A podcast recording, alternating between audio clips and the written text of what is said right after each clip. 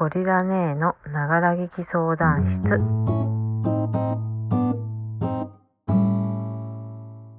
はいどうもゴリラ姉です。始まりました。ながら劇相談室。今日もあなたのお耳とながら時間をお借りしておしゃべりさせていただきます。今日はちょっとここまで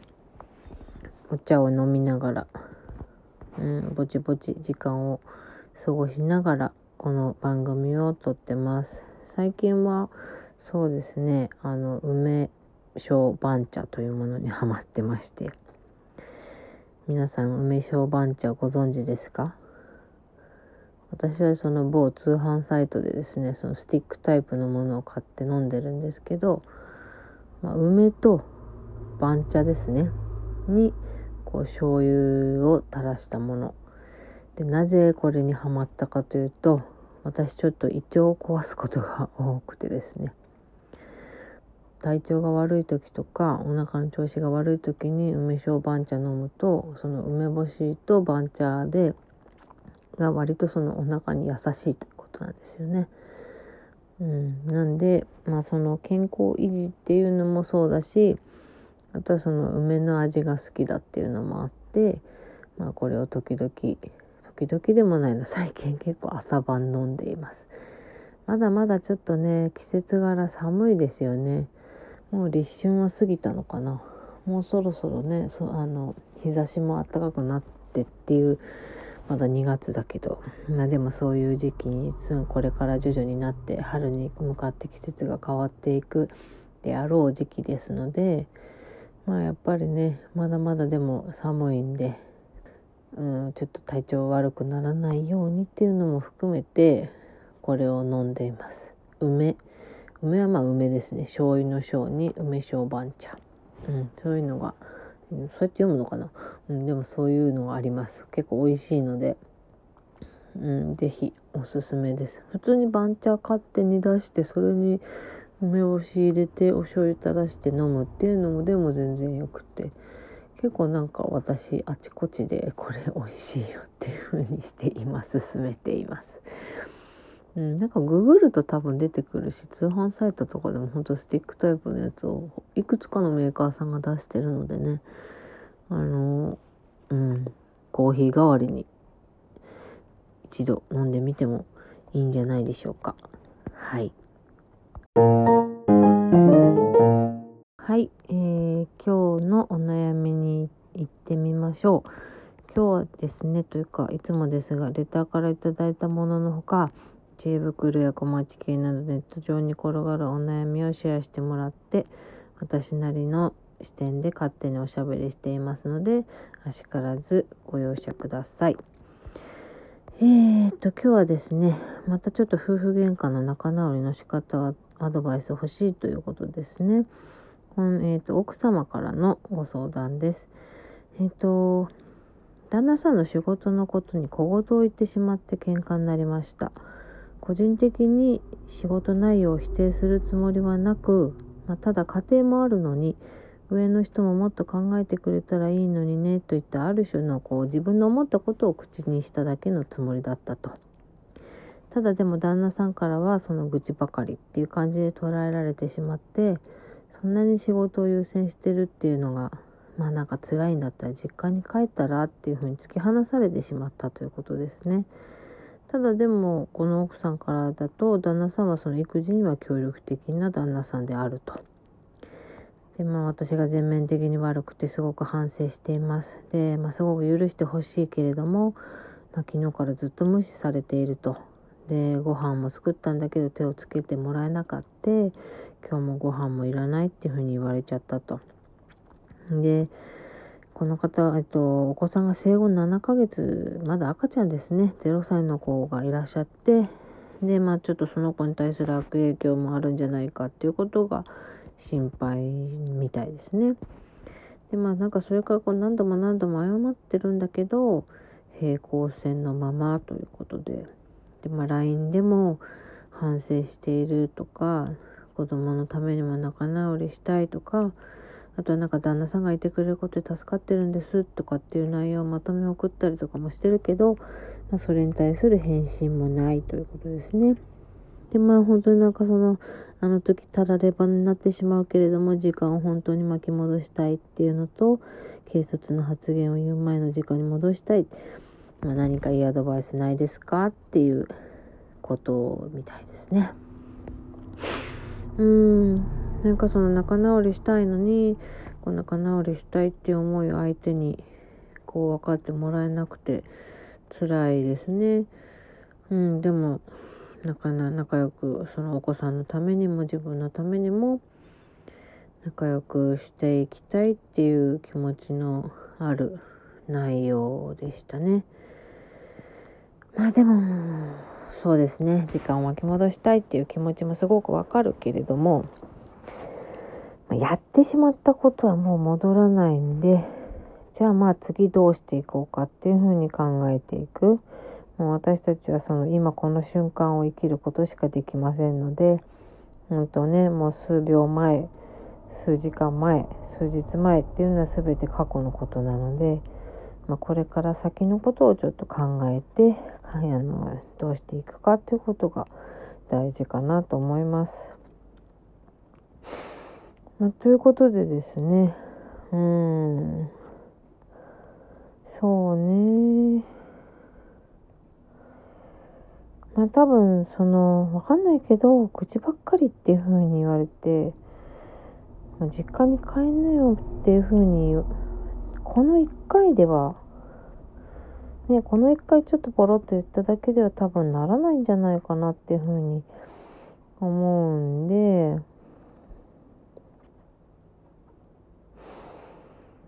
まあ日頃からちょっとなんかそういうことを言っちゃってたのかなっていうのはちょっと気がかりですね。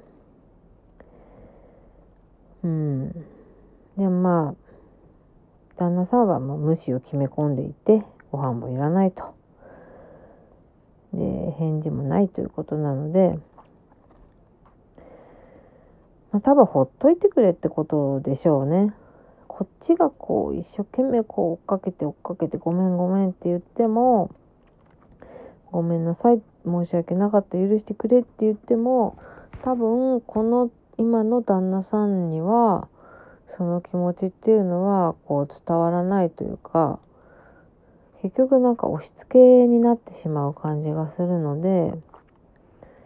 うん、やっぱりこうねごめんね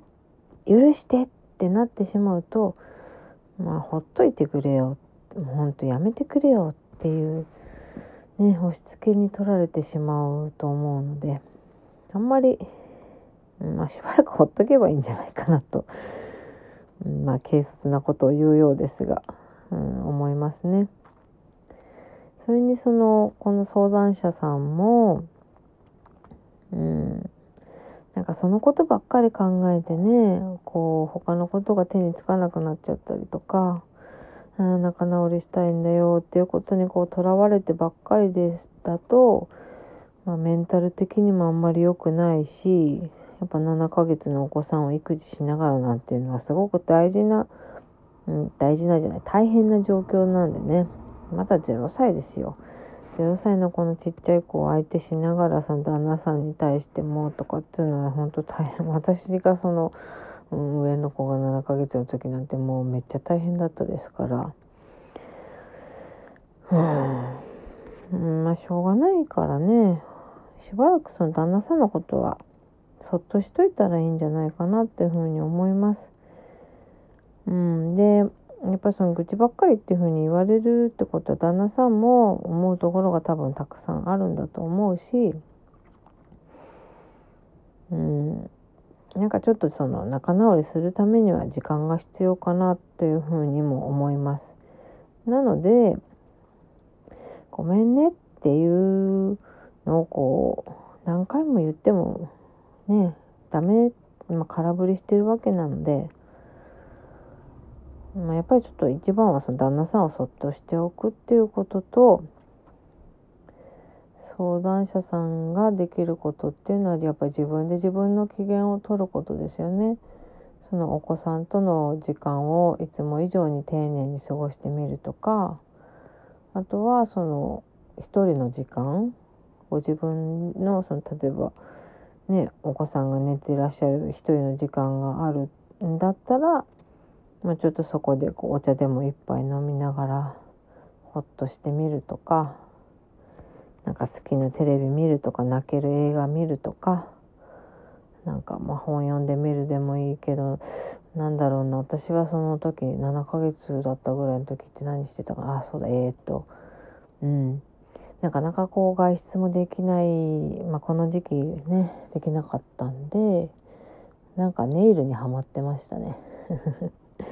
うん、爪をこう塗って自分で満足するみたいなことをしていました。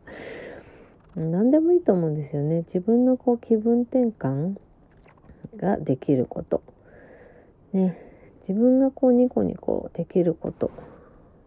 私はそうネイルをやったり。うんあとは本当ね。子供が寝た後で食べるスイーツとか。太っちゃったけどねあの時期ね。でもまあそういうのもいいんじゃないかなと思います。その時期だしやむなしなんでまあそのこの相談者さん一人でできるこう自分自身の機嫌を取ること。それができるようにしていったらいいんじゃないかなと思います。まあ本当にね友達と雑談できる環境にあるんだったら雑談したっていいしこのことを身近な誰かにお話しすることができるんであれば友達に聞いてもらって気晴らしするんでもいいしあとあんまねなんかこう買い物に行けるんだったらそういうんでもいいし何でもいいと思います。その旦那さんは旦那さんでねその一人の人間なのでやっぱ感情もあるし気持ちもあるし大事にしてるものも価値観もやっぱその奥様とは全然違う人間別々の人間なのでそこはもう切り分けてでまあこっちがこう「ごめんねごめんね」って言ってもそれに対しても全部もうシャットアウトっていうことなんであれば今はほっといてくれってことなのでそこはもうしょうがないと思います。だから、まあ、自分自身一人でできることで自分がちょっと気持ちを晴らしていく。やっぱそのねお家の中で奥さんがドヨーンとしてたり「ごめんねごめんねごめんねごめんね」ってこうなんか言ってるだけ言ってるようだとやっぱ旦那さんもちょっと帰ってきづらくなるし面倒くせえなみたいに余計になっちゃう余計にこう逃げていっちゃう感じがするのでそれだったらその奥さんがニコニコしてるっていうとかですね。であとはまあその旦那さんとコミュニケーション、まあ、もし取れるんであればなんだろうなごめんねっていうことだけというよりはむしろその具体的に何してくれてありがとうとかいつもこれしてくれて助かってるとかうんなんか自分がされて嬉しかったこととか、まあ、なんかそういうなんかその喧嘩してることとは関係のないことでこう日頃の感謝を伝えてみるとかっていうのもまあもしかしたらいいかなというふうに思います。ただまあなんかその LINE も全部無視っていうことだし、ね、もう実家に帰ったらみたいな感じで言われちゃってるんで、で、ご飯も食べてくれないってことだから、やっぱ多分今はちょっとほっといてほしいんだなっていうふうに思います。だからまあその本当にねちょっと今辛いかもしれないですけどまあ本当でもちょっと実家に帰ることができるんであればそういう行動を起こしたっていいと思うしねそうするとちょっと離れてお互いに冷静になって考えることもきっとあると思うので、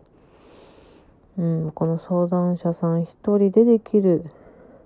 ご機嫌になれること。本当もう自分で自分の機嫌を取るって私この間まで自分の機嫌を取るラジオとやってましっていう番組でこの番組やってましたけど本当自分で自分の機嫌を取れてなんぼというふうに思いますんでその相手によってこう気分が左右されてしまうっていうのはやっぱその相手に依存してしまってる状態なわけなので自分の機嫌を自分で取れる人間になろうと思ってやってました。だから、うん、なんかこの相談者さんもこう相手の機嫌によってこう一喜一憂するのではなくてねなんかその自分自身の機嫌は自分で取っていこうと。でその上でこう一人でも大丈夫だけど相手が言ってくれたらそれはそれでいいよねっていうぐらいの関係になれたらうん、うまくいくんじゃないかなというふうに思います。でまあそのためにはまずちょっと時間が必要かなとこのお話を読んで思うので、まあ、まずは自分でできることを一つできそうだなって思うことを一つ見つけて自分で自分を幸せにする、うん、努力をしてもらえるといいかなというふうに思います。はい、今日の配信はいかがでしたでしょうか？これを聞いたあなたの抱えるモヤモヤがちょっとでも晴れてくれたら嬉しいです。そしてあわよくばちょっとハッピーになってくれたら最高ですね。ゴリラ姉のながら聞き相談室は洗い物や家事をしながらお子さんを寝かしつけしながらお仕事をしながらなど何かしらのながら時間にお耳を少しお借りしてあなたにとっての幸せとはを一緒に考えてみようというコンテンツです。ながら聞きしつつご自分の人間関係について振り返ってみるそんな番組にしていきたいです。はい。ということで、お悩みのシェアをお待ちしております。あなたの一番身近な他人、例えば夫、恋人、パートナーについて、また親と子の関係やお仕事での関係など、人間関係について一緒に考えてみませんか？自分ではこう思うけれども、ゴリラ姉ならどう考えるかなとか、悩んでる、困ってるっていう系のものから、ただ吐き出したいとかですね。この番組を聞いてくださった感想とかこんな配信をしてほしいですとかあとはもう全然関係ない本当たわいもないおしゃべり雑談もぜひぜひウェルカムでございます、えー、今勉強私が勉強している選択理論心理学や DV 予防構成プログラムそれから PCIT プログラムにて得たものをベースにゴリラネなりの最適解をお答えさせていただこうと思っています。ただしまあ私はカウンセラーでも有資格者でも何でもございませんので、その点ご了承ください。よろしくお願いします。